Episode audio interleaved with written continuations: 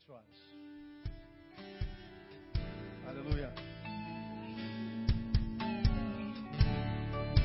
Quando a música esmorece, o resto desaparece. Simplesmente. Simplesmente a ti me achego. Olha a ânsia. Ansiando oferecer só musiquinha. algo de valor. Blá, blá, blá. Não. abençoar teu coração. Diga a ele mais que uma canção. Mais que uma canção eu te darei, pois apenas uma canção não é o que queres de mim. Mais profundo ele busca. Mais profundo Senhor, todos os olhos podem ver,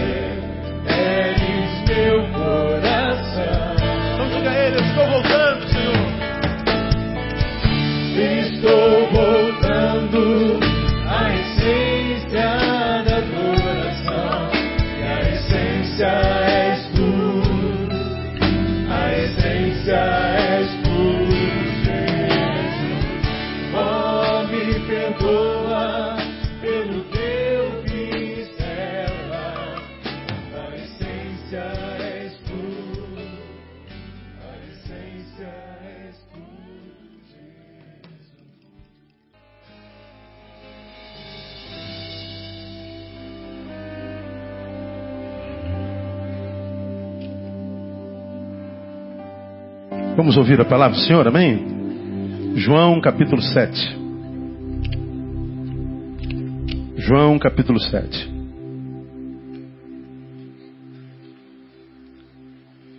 Palavras de Jesus. Transcorria a festa dos tabernáculos, ou a festa dos judeus, como ela era conhecida. Galileia. Jesus troca uma ideia com o povo, entre os quais estavam os fariseus. E Jesus, toda vez que abria a boca, ele falava a interioridade do ser humano. Nosso Deus é um Deus humano. E toda vez me parece que a gente fala a interioridade humana, confrontado com a instituição religiosa, a religião, parece que há um choque. Porque na cabeça de Jesus e desde o tempo de Jesus parece que a instituição, a religião, perdeu a destreza com a humanidade, ela se desumanizou. E desumanizada valoriza dogmas, comportamentos, moralidades, exterioridades. E se torna especialista nisso. Controles, domínios, e a instituição, ela se torna especialista nisso, no controle. Quem faltou, porque faltou, o cumprimento da saia, como é que se comporta na, na liturgia. Valoriza mais o que parece ser do que o que é. Jesus aparece o filho do seu Zé e da dona Maria, literalmente. Filho de uma mãe solteira, pobre, e se jacta como o Cristo, o Messias, a respeito de quem todos os profetas falaram. E esse Messias esperado era um Messias que viria, na concepção dos religiosos, estabelecer, autenticar o status quo. Ele seria um Cristo que viria na proporção, na visão, da religião estabelecida, da religião oficial, e assim os judeus e os fariseus esperavam. Como todos sabemos, eles esperavam um Messias que viesse libertar o povo da opressão romana e tudo mais, um, um, um Jesus beligerante, um Messias de guerra, general, quem sabe entrando em Jerusalém num cavalo branco, e entra Jesus, filho de seu Zé, da Dona Maria, gloriosamente montado no jumento. Não nasce no hotel cinco estrelas, nasce numa estrebaria, no lugar onde a vaca come. sem glória absolutamente nenhuma. Ele não nasce identificado com a pompa e nem com os paramentos religiosos, ele nasce identificado com a pobreza e com a opressão dos povos. Ele tem mais a ver com os mendigos da Cinelândia com o qual nós jantamos no Natal, do que com os reis e príncipes que celebraram o seu Natal nas coberturas da Avenida Atlântica, embora ele não faça acepção de pessoas. Mas ele se identificava com aqueles com quem a religião já não sabia mais conversar. E é exatamente nessa festa que Jesus começa a falar um pouco da sua missão.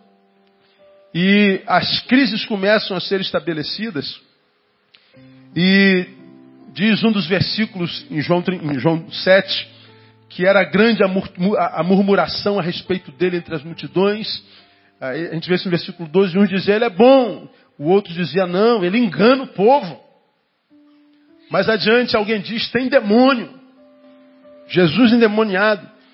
Mas é na visão de alguns que não entenderam o Messias, que não veio é, responder nem estabelecer status quo nenhum.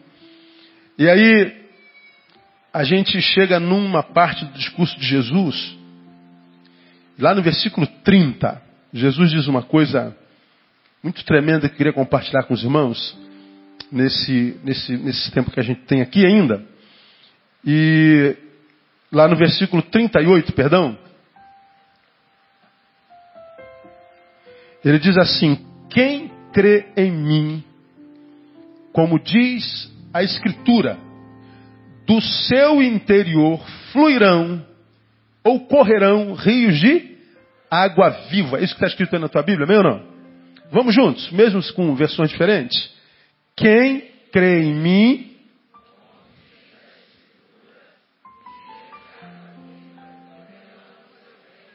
diga, do seu interior fluirão rios de água viva.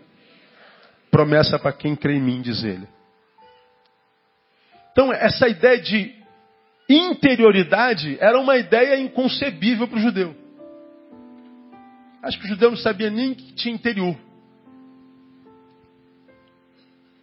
E Jesus fala é, essa palavra e cita as escrituras que eles liam, como quem diz, olha,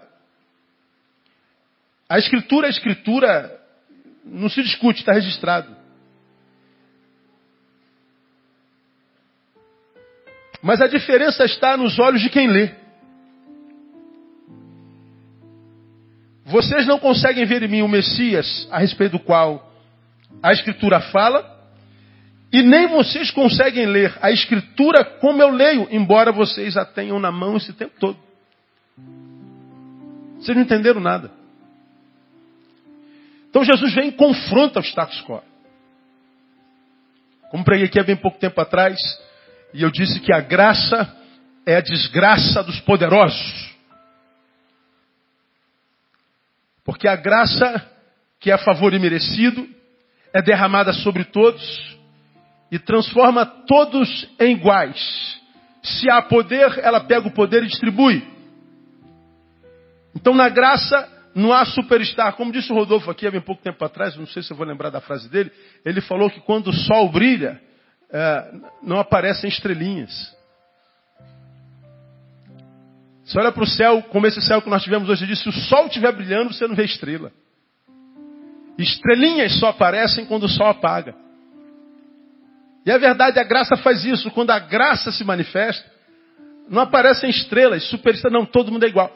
Para o poderoso, dizer que todos são iguais a mim é uma desgraça. Então a graça é desgraça dos poderosos.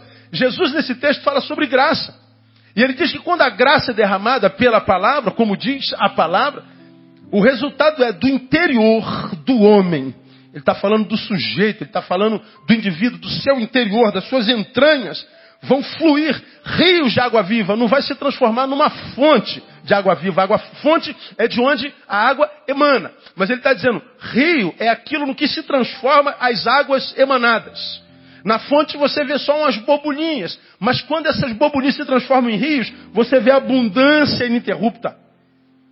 Ele está dizendo quando você tem fé gerada no teu peito, do seu interior, fluirão, seu interior começará a produzir rios de águas vivas. Ele está falando de vidas quais água. Vida qual água.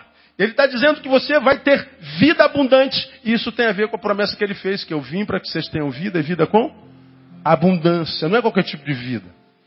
É vida abundante. Então aqui, nesse, nesse, nesse versículozinho, irmãos, nós temos alguns saberes que eu queria compartilhar com os irmãos bem rapidinho, depois tirar algumas lições para a nossa vida cotidiana. Primeiro, ele diz que a vida, como água, emana dele.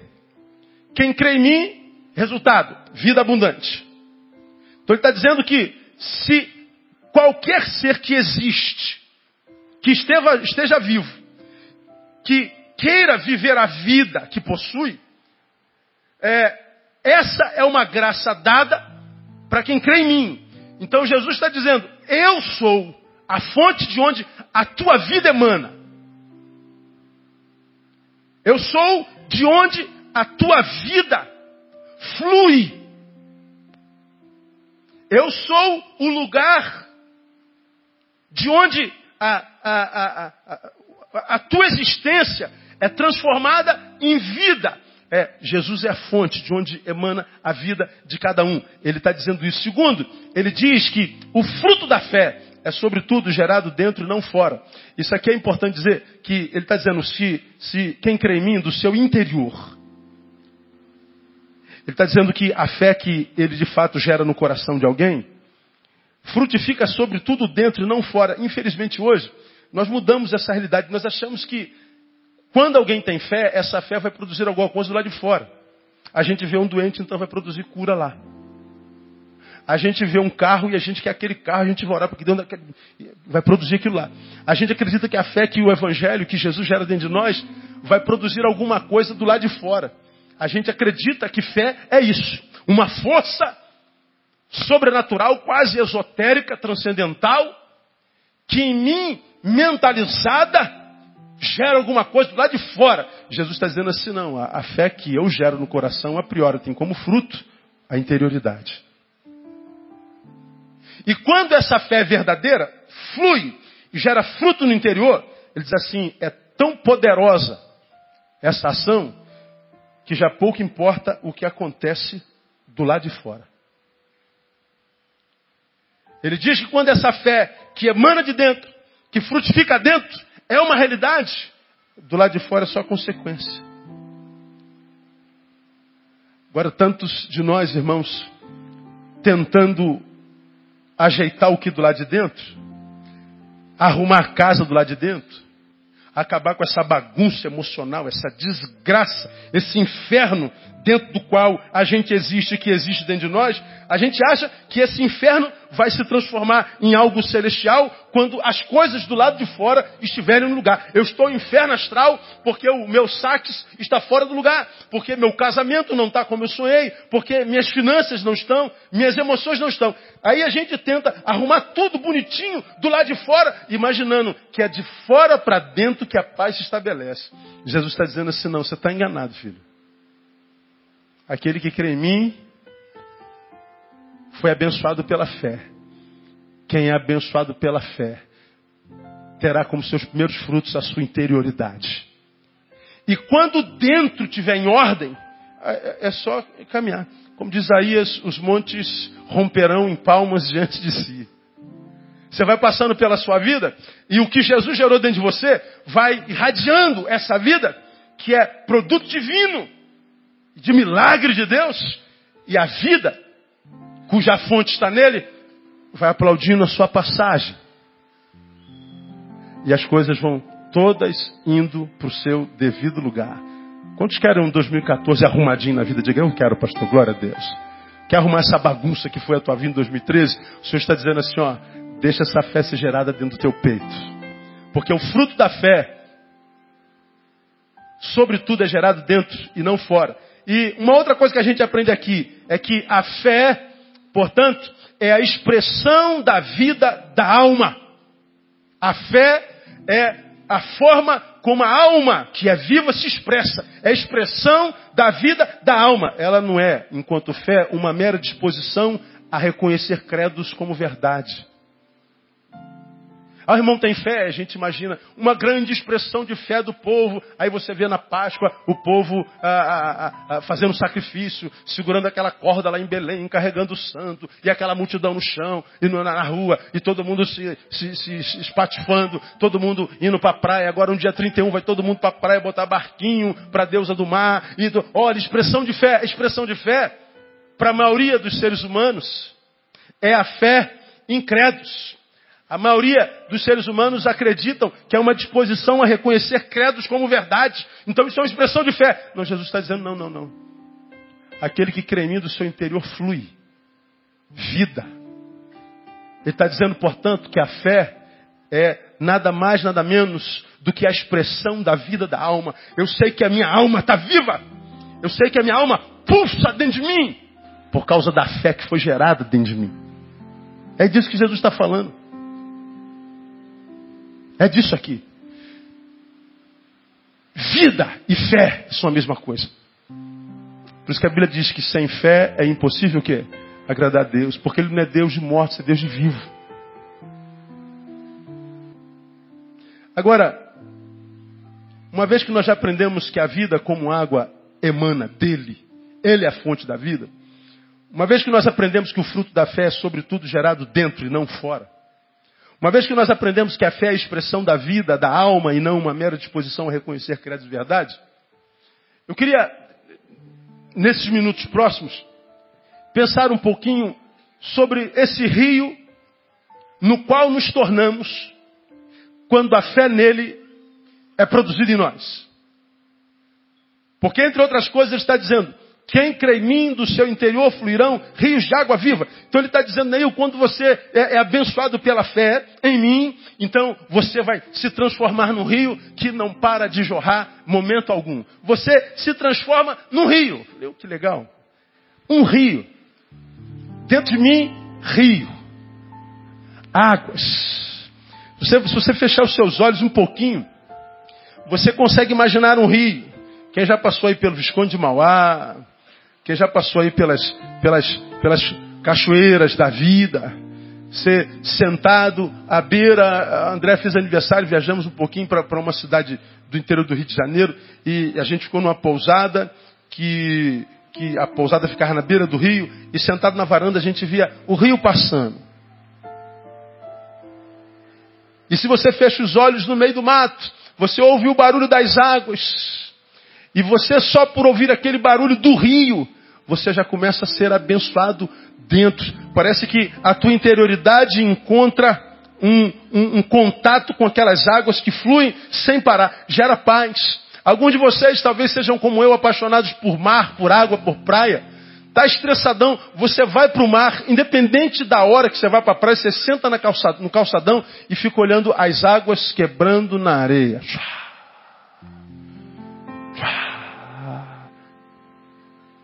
Quem gosta disso, desse barulhinho lá na ponta do norte? Ah, você é carioca, né, irmão?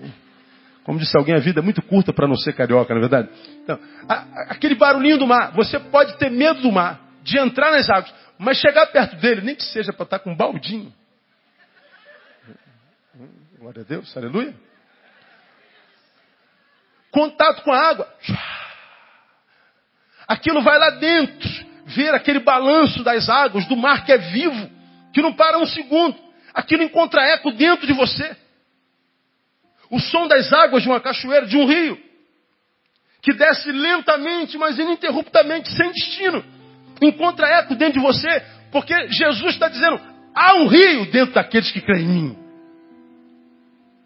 Você se transforma num rio, podemos dizer assim, forçando um pouquinho de barra. Um rio é no que você se transforma. Aí eu comecei a viajar, irmão, pensando num rio. Quando Jesus diz que eu sou um rio, quando Jesus diz que você é um rio, de nós emana um rio, a gente começa a pensar rio. Vamos pensar algumas coisas a respeito de um rio. Primeiro, um rio, o que é? É algo que fornece o que eu vou chamar de essencial. O que, que um rio fornece? Água. Água é essencial ou é luxo na vida humana? Essencial. O rio fornece água. Água é vida. Então ele está dizendo aí, quando eu digo que você é rio, você vai ser um fornecedor de vida. Por quê? Porque você agora possui vida. Todo lugar onde você vê uma cidade, uma comunidade, um vilarejo, um distrito, você pode ter certeza que tem um rio perto. Onde há rio, há vida perto. Onde não há rio, vira deserto. Não há vida de espécie alguma. Quando Jesus diz assim, você se transforma no rio, do seu interior flui rio de água viva, ele está dizendo, você vai conhecer vida enquanto você estiver vivo, você vai ter a bênção, que eu digo sempre aqui, de não morrer nunca antes da tua morte chegar. Você não só terá vida, como será um fornecedor de vida. Você será um multiplicador de vida. Por que, que será, irmãos? Que nós vivemos num tempo onde a morte é uma coisa tão presente na nossa existência. Porque pessoas perderam fé se desconectaram da fonte da vida que é Jesus. E quando a gente não tem Jesus dentro da gente, nós não temos essa, esse rio de vida fluindo dentro de nós, e o que sobra na nossa vida é morte. Por onde a gente passa, a gente vai matando. Por onde a gente passa, a gente vai desconstruindo. Por onde a gente passa, a gente vai gerando a antivida. Como tem gente na vida assim hoje? Como tem gente seca pimenteira como tem gente que só em chegar perto a gente já se sente mal. Como tem gente que tem essa capacidade de roubar vida, de destruir sonhos, de ver descontinuidade na existência o tempo inteiro. Não há nada que faça que viva até o final. Não há nada. Começa relacionamento, todos eles acabam. Começam projetos profissionais, todos eles acabam. Começam a desenvolver talentos a partir da própria vocação, mas nem a vocação sobrevive a alguns seres humanos. São pessoas que estão mortas. E eu falo isso aqui lidando com multidão e, e conhecendo minhas ovelhas, eu me lembro de um monte de ovelha minha. Gente que mudou de religião, mudou de comportamento, mudou de linguajar, mas a essência continua a mesma. Gerando morte. A palavra é sempre depreciativa, é sempre negativa é sempre de acusação. Não há brilho nos olhos, nada é colorido aos olhos de uma pessoa cuja fé não seja uma realidade, que esteja desconectado da fonte. Agora a promessa de Jesus, para quem crê nele, é: você vai fornecer o essencial, você será um fornecedor de vida. Quando pessoas mortas, desanimadas, caídas, perceberem que você está passando, elas vão colar em você, porque elas reconhecem em você uma fonte de vida no nome de Jesus. É o que eu tenho pedido a Deus para cada membro da nossa igreja em 2014, irmão. Onde você passar, você possa gerar vida na vida dos outros no nome de Jesus. Porque se existe uma coisa que Deus espera de nós, é que nós sejamos fornecedores, patrocinadores da vida.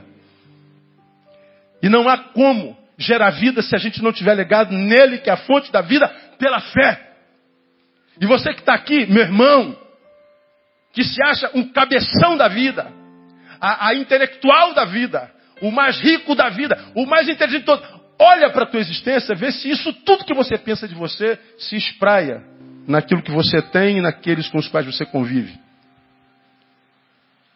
Veja se você não é um sepultador de relacionamentos Veja se você não é assassino de imagens. Deus nos chama a uma reflexão séria nesse último domingo do ano. Que tipo de ser nós temos sido ao longo de 2013? Olha para trás e veja o rastro que você deixou no caminho. Um rastro de vida ou um rastro de morte? Um rastro de vida ou um rastro de indiferença e de sequidão? Porque ele está dizendo: quem crê de mim, em mim, como diz a Escritura, do seu interior fluirão rios. Ou seja, você será um fornecedor do essencial. Você será um fornecedor de vida. E quando a gente fornece vida, fique tranquilo. Quando você imaginar que a tua vida chegou ao fim, um fruto cai no teu colo. E você dele se alimentará e a esperança renasce no nome de Jesus. Assim é a vida. Como eu preguei domingo passado, a nossa alma, como um, um, um mosaico, é composta, feita de momentos. Peguei, por exemplo, essa mesa e falei que isso poderia ser um mosaico. mosaico são, são obras lindas de arte compostas por pedaços de um monte de coisas.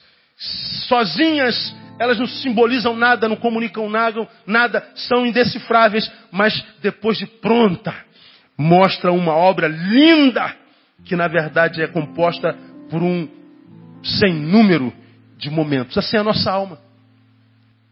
A minha alma está como está por causa da forma como eu vivi os momentos que a vida me emprestou.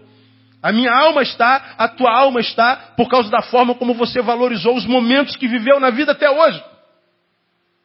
Por isso existem pessoas com almas lindas, existem pessoas com almas horríveis. E nada tem a ver com, com, com, com, o fato da vida ser boa ou não. Tem a ver com o fato como eu a vivo. Não tem a ver com o fato, com o que fizeram comigo, mas com o que eu permiti que o que fizeram comigo gerasse dentro de mim. A minha vida e a tua vida, a nossa alma, ela é construída por pequenos momentos. Como eu preguei no domingo passado, Deus não nos abençoa com muitos anos de vida. Deus não vai te dar um ano de 2014 abençoado. Deus vai te dar momento a momento abençoado, dependendo da tua visão. Cada momento. Cada momento. Hoje André não pôde vir à igreja e a minha filha menor veio e nós fomos almoçar num restaurante na Taquara. Lá onde almoça todo mundo da igreja. ah, eu estava escrevendo um e-mail. Aí ela gosta de Facebook. E ela puxou minha cabeça, eu estava escrevendo. Cadê ela? Daí? Tá. Me arrasta a falha. Ela puxou minha cabeça. Falei, pera filho, estou acabando de escrever um negócio aqui, vou perder a ideia. Aí ela largou, largou o telefone. Eu falei, fiz besteira. Eu ia falar outra coisa. Não deu. Eu falei, fiz, fiz M. Eu devia ter tirado a foto, depois eu continuava escrevendo. Mas eu já tinha feito a M. E eu lembrei da palavra que eu preguei domingo, momentos. Acabei de escrever, larguei o celular. Falei nada, fiquei esperando. Passa um, pastor Neil, bom dia. Ô, pastor Neil, boa tarde. Pastor Neil, venho. Esperando assim, tomara que ela me peça para tirar foto de novo. E ela pediu. Quando ela pediu, na hora eu encostei a cabeça na cabeça dela, olhei para o celularzinho dela, e ela tirou a foto. Eu falei, já sei que já está no mundo.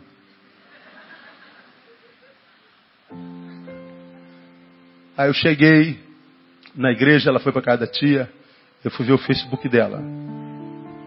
Ela falou almoço com companhia da melhor qualidade.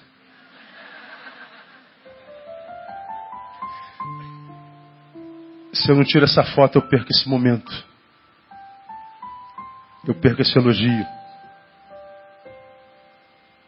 Eu perco essa oportunidade de compartilhar esse momento. E eu quase perco por causa de estar escrevendo um texto. Era importante, mas algo mais importante do que o filho que a gente tem. Mesmo que seja uma foto. Que no momento pode ser uma idiotice. Uma bobagem. Ah, pastor, não tirou foto daí. Perdeu um momento. Nossa alma é construída por momentos. A história que a gente vive não é construída por tempos gigantescos, por coisas gigantes, tremendas, mas por momentos por gestos e atitudes. E o Senhor está dizendo: quem crê em mim, do seu interior fluirão rios de água viva. Ele está dizendo: você vai fornecer vida, você vai ser um fornecedor de pequenos momentos. E porque fornece pequenos momentos, você vai valorizar cada momento na vida. E quem valoriza momentos mínimos da vida é aplaudido pela vida. A vida tem prazer em se dar a quem ama. A vida tem prazer em ser generosa para quem a valoriza. Da mesma forma, ela não tem prazer em quem não ama. Ela não é generosa para quem sabe que, em se dando, será desperdiçada. A vida é com par de momentos. E quando o Senhor diz do seu interior fluirão rios, Ele está dizendo você vai fornecer o essencial. Que Deus te dê nos momentos de 2014 a graça de perceber momentos, porque você vai ser um fornecedor de vida no nome de Jesus, para a glória de Jesus. Vamos continuar pensando no rio. O rio fornece uma outra coisa. O rio fornece sem perspectiva de recompensa. O rio flui e não está esperando nada de ninguém que está ao seu, às suas margens. Eu nunca vi um rio parando, vou parar, vou fazer, vou fazer represa se você não cuidar de mim. Não faz. O rio, o rio, é, não há nada que se possa dar um rio. Trabalha pelas, pelo simples prazer de ser quem é. Um rio. Rio flui. Rio fornece essencial. Rio fornece vida. Ele não pergunta quem vai beber das suas águas, quem vai entrar nas suas águas. Ele, ele é rijo. E a sua realização está em ser quem é. Só isso. Eu não dependo do seu aplauso, eu não dependo do, do seu reconhecimento. Eu só quero continuar fluindo. É o que eu sou. Pô, quem é que não quer ser isso na vida? Só a bênção da continuidade. Não ser interrompido, não ser interceptado. Porque o, o, os momentos de alegrias na nossa vida se dão quando a gente consegue ser o que é ininterruptamente. As coisas estão indo bem, pastor. Ou seja, as coisas estão indo. Gerúndio. Como é que estão? Pastor, as coisas estão indo para o lugar. Ou seja, estão indo. Ou seja, você venceu a estagnação, você venceu a inércia. Você não foi amaldiçoado pela bênção da intercepção ou da, da, da, paralisação. Você continua indo. Viver é isso mesmo. É continuar sendo quem é. E sendo, a gente vai evoluindo, porque a gente pega jeito com o que se é, a gente se conhece, então a gente se engana cada vez menos, a gente vai alcançando maturidade, porque a vida não é interceptada pela inércia em momento algum. Isso chama felicidade. Nossas angústias se dão porque os momentos de felicidade são interceptados. O tempo em que nós estávamos bem com a mulher acabou. Agora é briga, intercepção, interceptação. Ah, o tempo de, de, de, de, amizade com um amigo foi interceptado. Houve uma traição. Interceptação. A minha saúde foi interceptada pela enfermidade, pelo nó. Interceptação. A interceptação simboliza tristeza. Mas o rio tem como recompensa o simples fato de continuar sendo rio e sem se preocupar onde é que ele vai dar, onde é que vai dar as suas águas. Rios não tem preocupação. A realização de uma pessoa, portanto, não está na recompensa que recebe, mas na alegria de ser quem é. E por que, que tantos de nós temos sido interceptados? Porque a gente estava sendo e estava tendo alegria. Mas em algum momento a gente para para ver a recompensa de ser quem é. Como não tem recompensa, a gente para de ser quem é.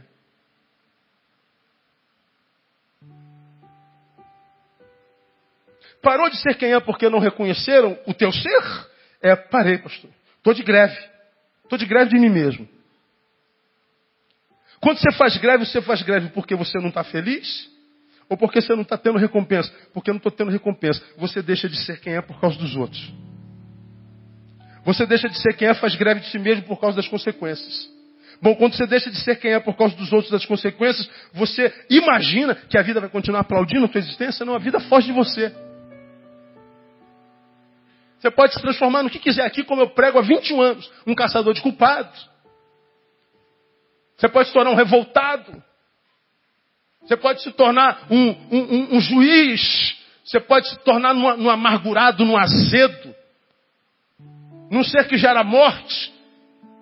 E cheio de razão para isso foi porque não reconheceram o teu trabalho. Você fez com tanto amor, com tanto carinho, mas não reconheceram o teu trabalho. Pois é, porque não houve o reconhecimento, você deixa de ser quem é. E quando você deixa de ser quem é, por mais que você esteja cheio de razão em dizer que não teve recompensa, ainda assim você deixou de ser quem é. Quem deixa de ser quem é, intercepta, inclusive, as promessas que Deus fez para aquele que você era.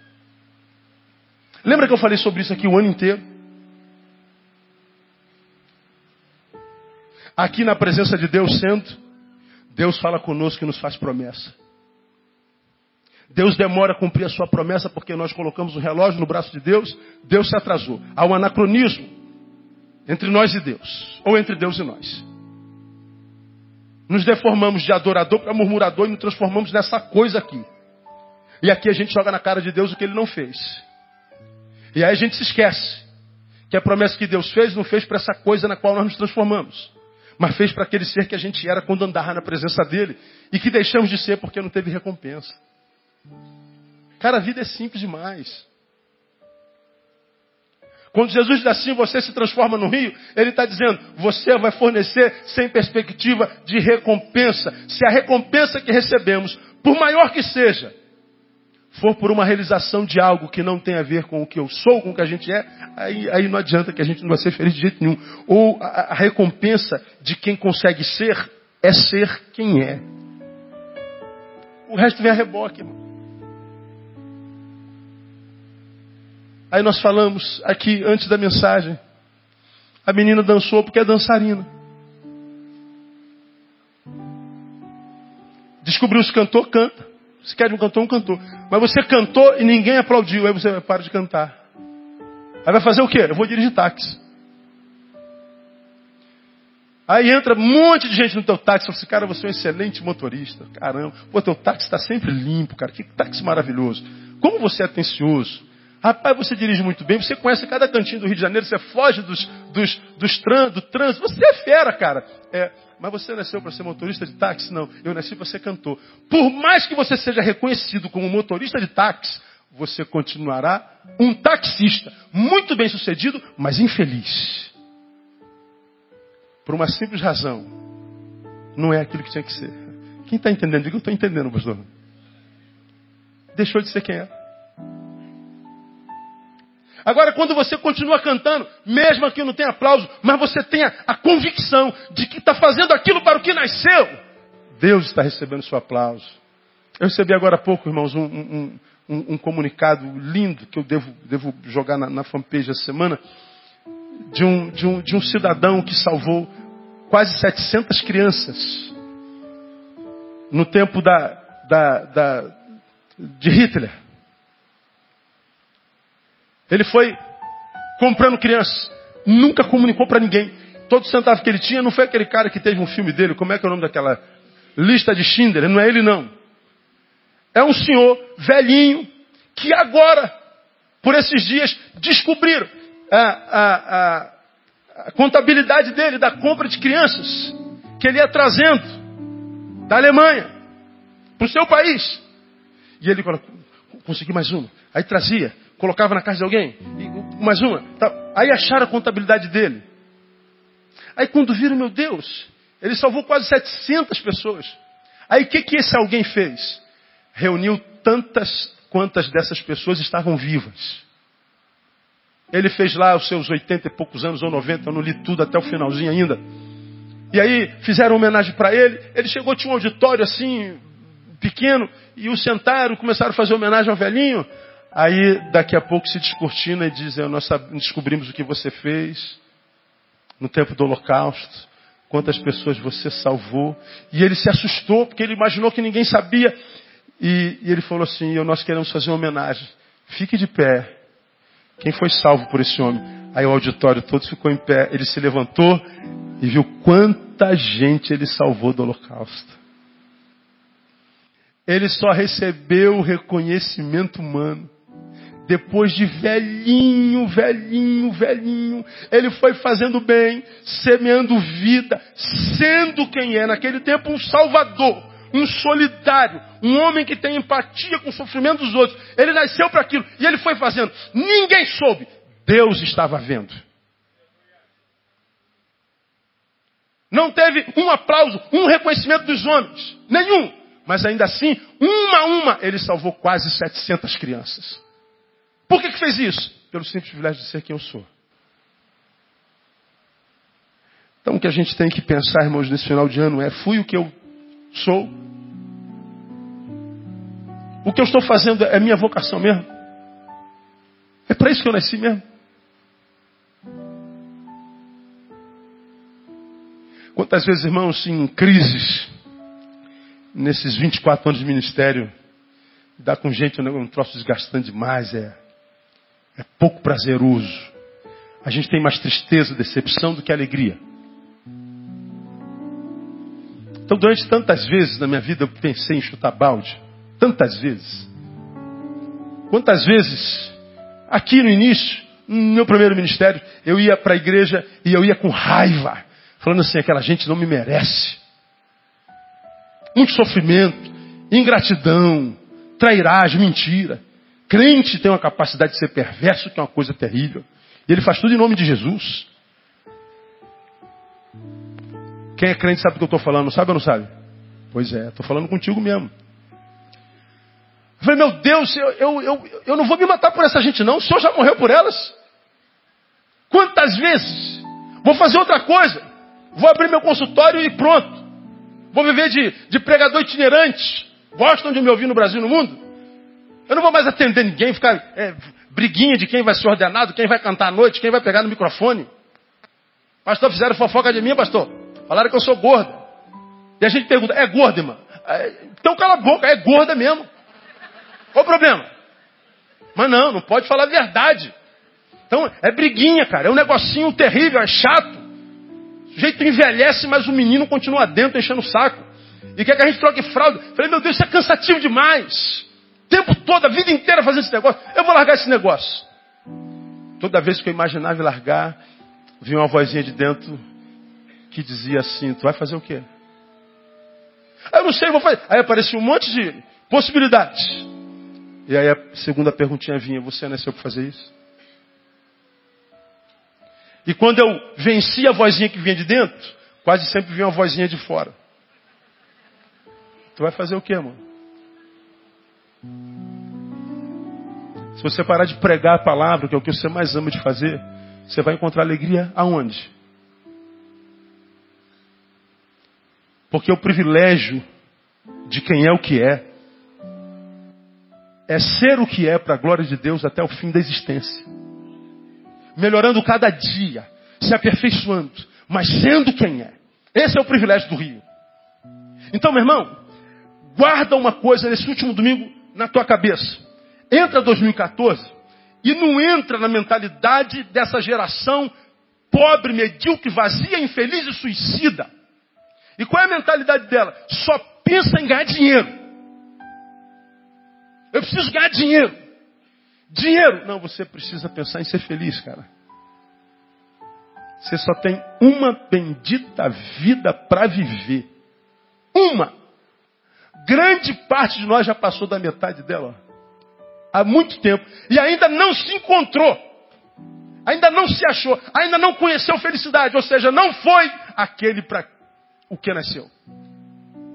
Então, ao invés de entrar em 2014 pensando em ficar rico, agora eu vou ficar rico. Como quem diz, Deus, em vez de me fazer bonita, devia ter me feito rica. Dinheiro, dinheiro, dinheiro, dinheiro. Aí você é, evoca Ibsen, lembra? Tão pobre, tão pobre, mas tão pobre que tudo que tem? Dinheiro. E está aí essa população suicida, infeliz. Só temos uma vida.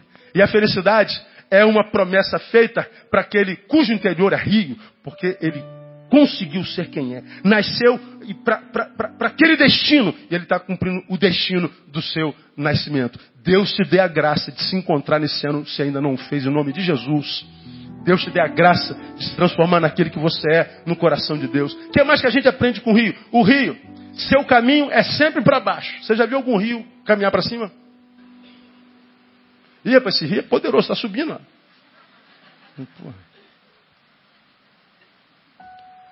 O rio só anda para baixo.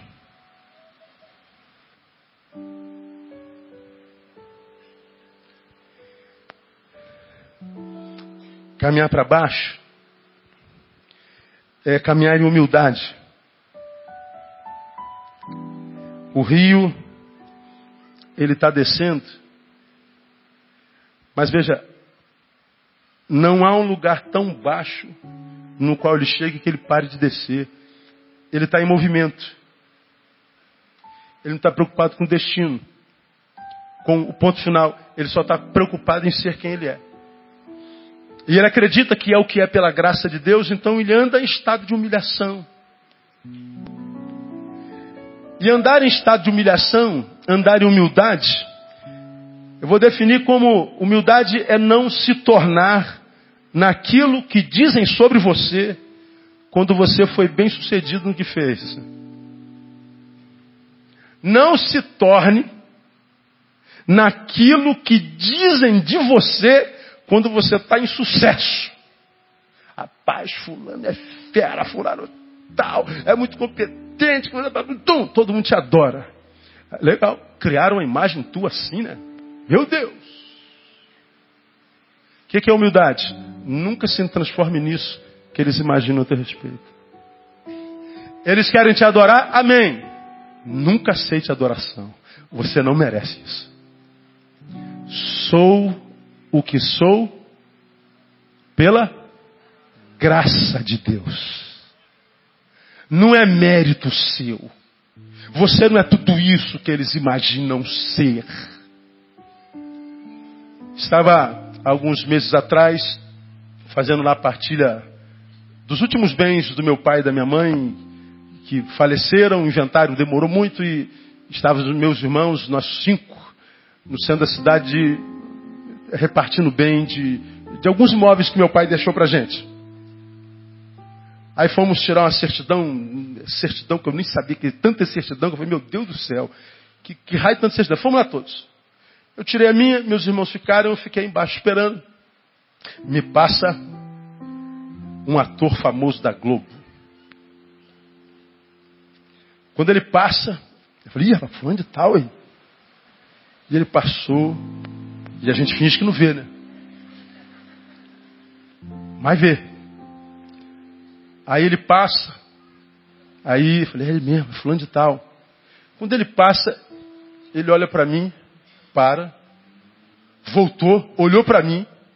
Eu falei, meu Deus. O senhor o pastor Neil? Eu falei, gente, aleluia. Quase que eu falo que é um autógrafo, eu dou. O senhor, pastor Neil, eu falei, sou eu. Falei, meu Deus, que honra. Eu falei, gente, nós estamos, trocando aqui, bora. Aí todo mundo passando para lá e para cá, olhando para o cara. E o cara está aqui, me, puxa, o senhor é uma bênção. Tem um funcionário na Rede Globo. Que uma vez me vendo lá na madrugada, acabou a gravação. E ela, ela vai. Ela me deu um, um CDzinho do senhor. Ô, oh, doutor fulano, ouve isso aqui.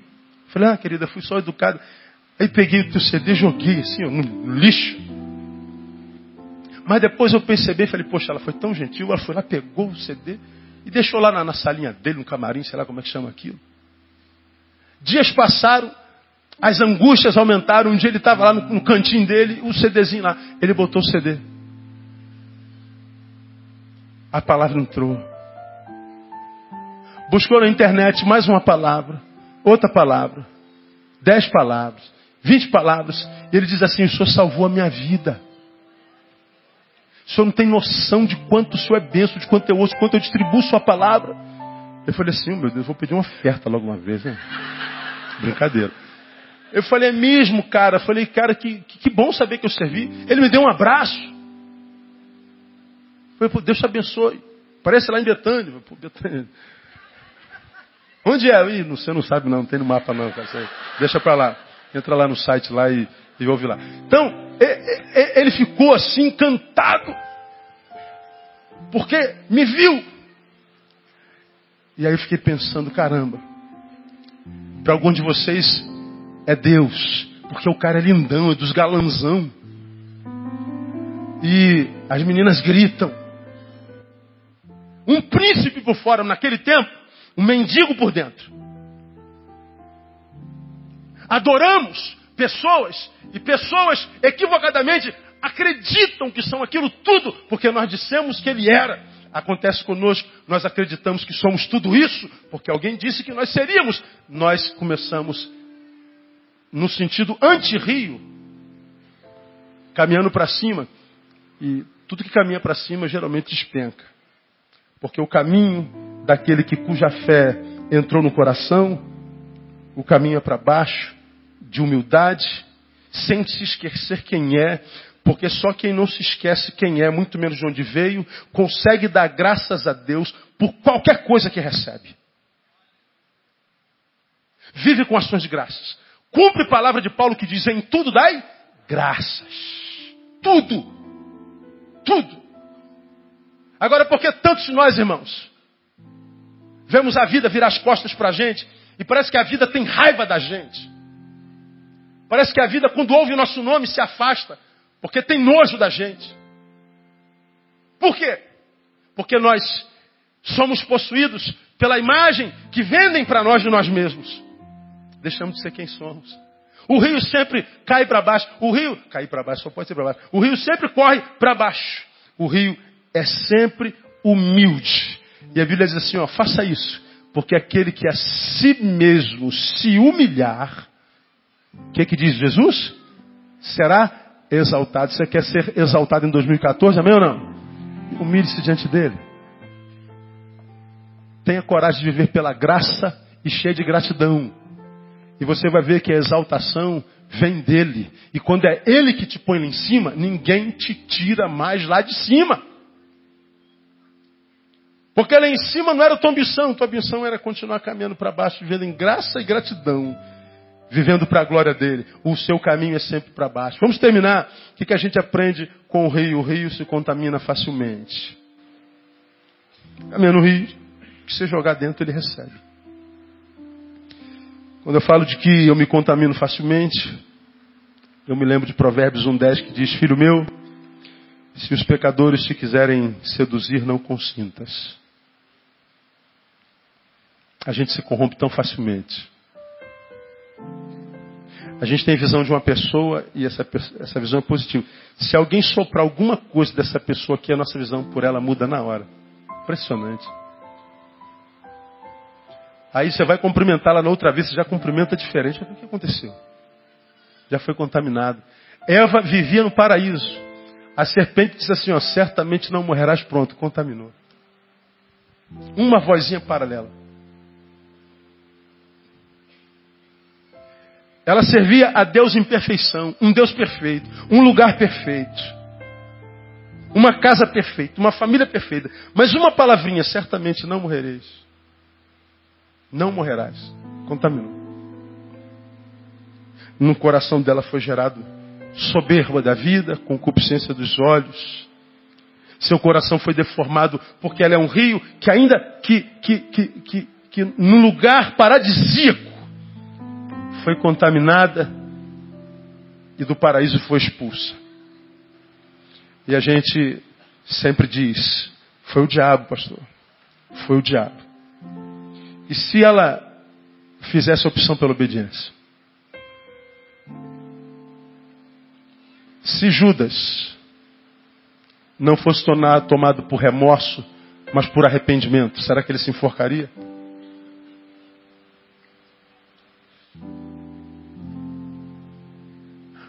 Colocar a culpa de alguém é muito fácil e culpar alguém é fugir à realidade, é frouxidão. Deus não tem prazer em gente frouxa, irmão. Deus tem prazer em gente que sabe perder, que sabe ganhar, mas que também sabe perder. Deus tem prazer em gente que diz: Fui eu, pastor. O diabo soprou mesmo, mas eu emprestei o meu ouvido. Eu fiz essa desgraça mesmo eu fui recorrer ao remorso e não ao arrependimento. Se eu tivesse me arrependido, ah, ele não dispensa um coração quebrantado.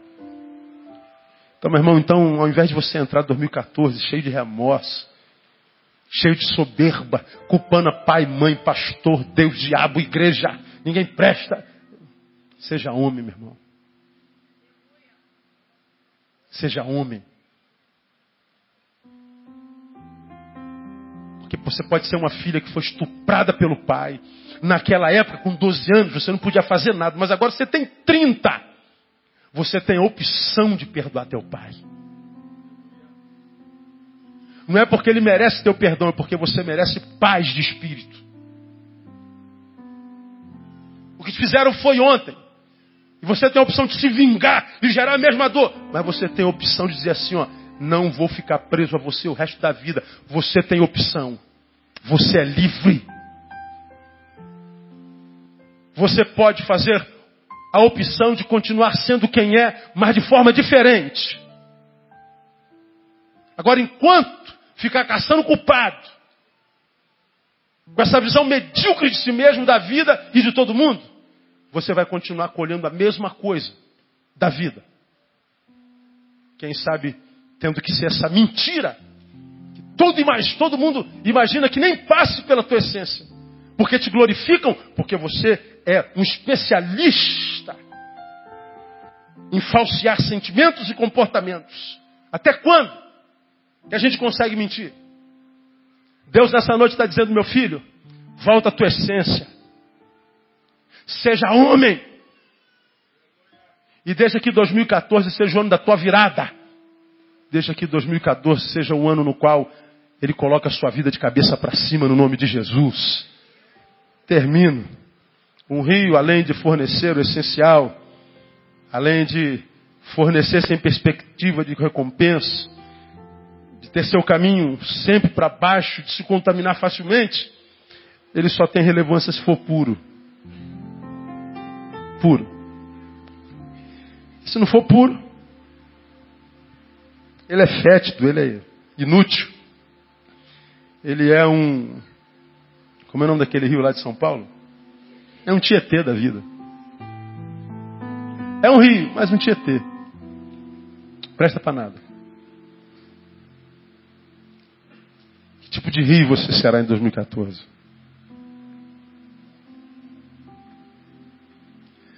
Porque existem rios que fornecem águas e alimentam toda uma cidade. Existem rios que são tão grandes como esse e que são fétidos, inúteis e que só recebem os dejetos das vidas. Só a pior parte. Deus nessa noite ministra nosso coração e diz: quem crê em mim do seu interior fluirão rios de águas, mas águas vivas. Porque a fé tem como primeiro fruto a nossa interioridade. Quando a interioridade é trabalhada, quando a interioridade é sarada, tudo à nossa volta vai para o seu devido lugar. Se não foi assim em 2013, eu quero profetizar, será assim em 2014 na tua vida.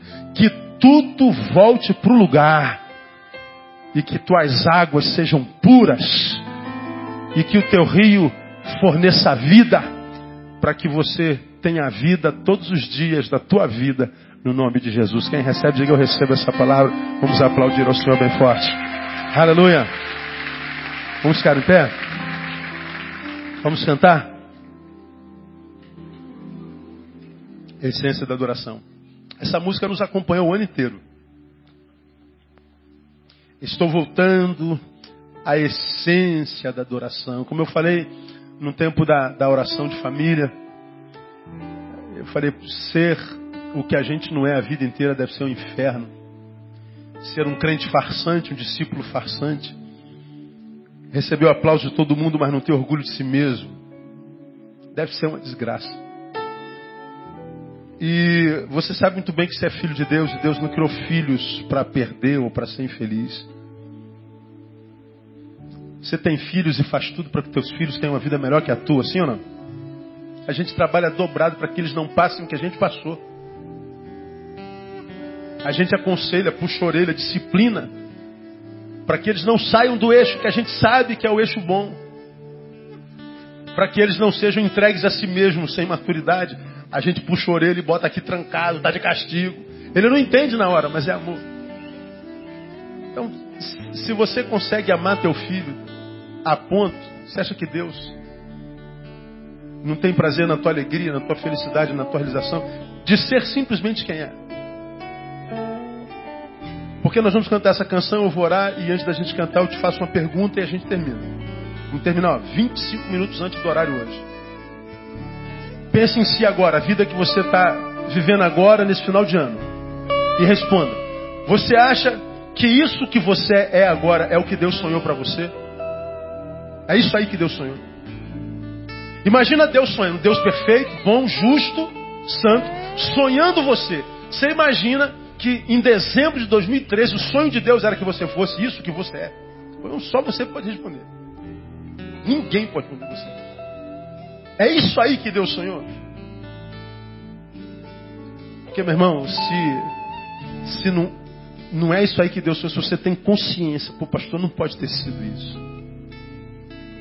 Não, não, não pode. Se Deus sonhou isso que eu sou hoje, então ele não é Deus, ele é diabo. É não, ele é Deus. É que você ainda não se tornou no que tem que ser.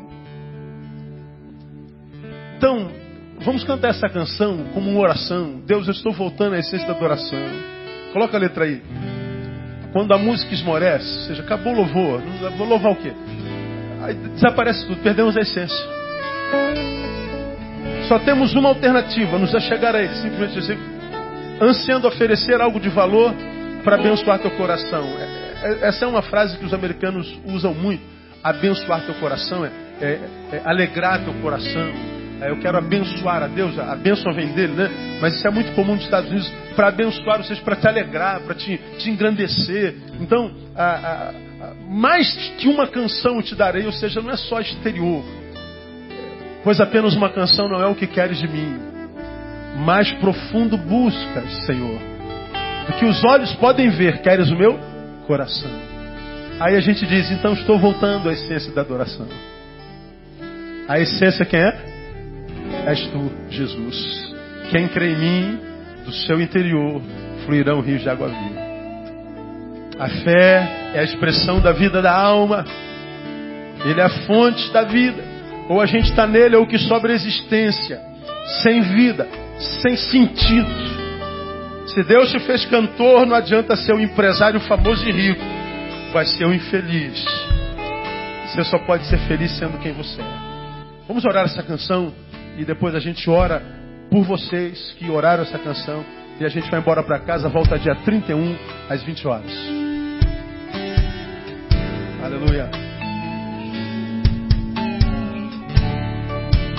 Quando a música esmorece, o resto desaparece. Simplesmente, simplesmente a ti me chego. Olha a ânsia. Ansiando oferecer. Não é só a musiquinha. Algo de valor. Blá blá blá, não. Abençoar teu coração. Diga a ele mais. Mais que uma canção eu te darei, pois apenas uma canção não é o que queres de mim. Mais profundo ele busca, mais profundo busca, Senhor. Os olhos podem ver, eres meu coração. Então diga a ele, eu estou voltando,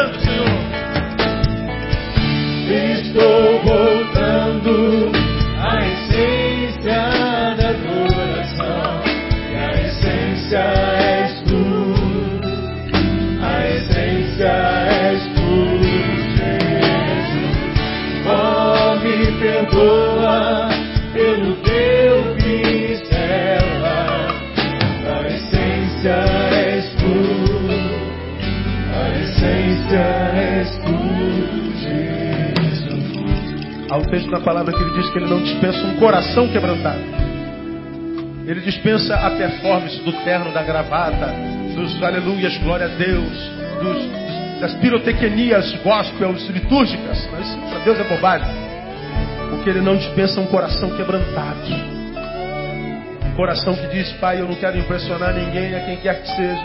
Eu quero que tu sondes o meu coração e veja sinceridade nele. Se Deus vir sinceridade no teu coração, eu garanto a você. Nunca mais você será como é.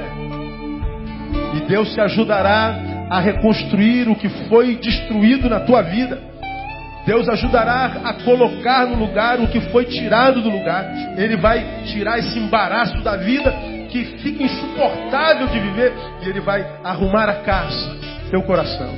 Nós vamos cantar essa primeira estrofe mais uma vez. Se você gostaria de entregar a tua vida a Jesus e de dizer você que já é dele, Pai, eu quero voltar para casa. Eu, eu, eu, não quero, eu não quero terminar longe do Senhor, muito menos começar longe do Senhor. Eu quero voltar à essência. Eu quero voltar a ser quem, quem eu sempre fui e deixei de ser por causa de dinheiro, por causa de amor, por causa de, de bebida, por causa do mundo. Eu quero voltar à essência. Enquanto cantamos, o Senhor falou contigo, sai do seu lugar e venha. de imensurável valor. Quando a música esmorece, o resto desaparece. Simplesmente admitindo, ansiando, ansiando oferecer algo de valor para abençoar teu coração. Diga a ele mais do que uma canção, Israel. Mais que uma canção eu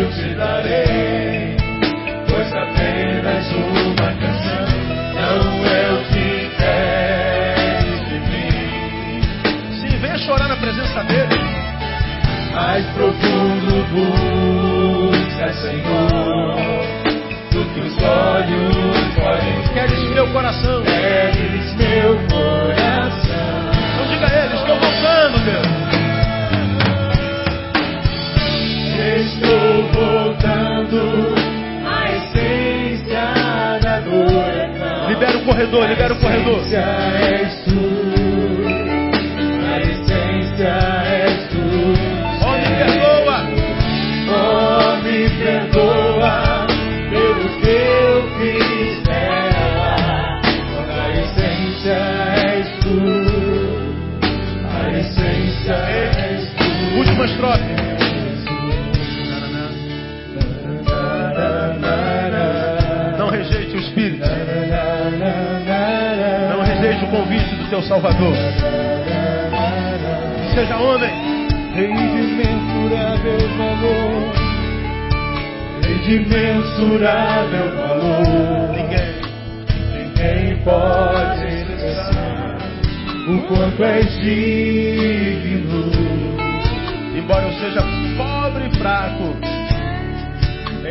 eu seja pobre fraco, tudo que tenho, tudo que tenho é teu. cada fôlego, Cada fôlego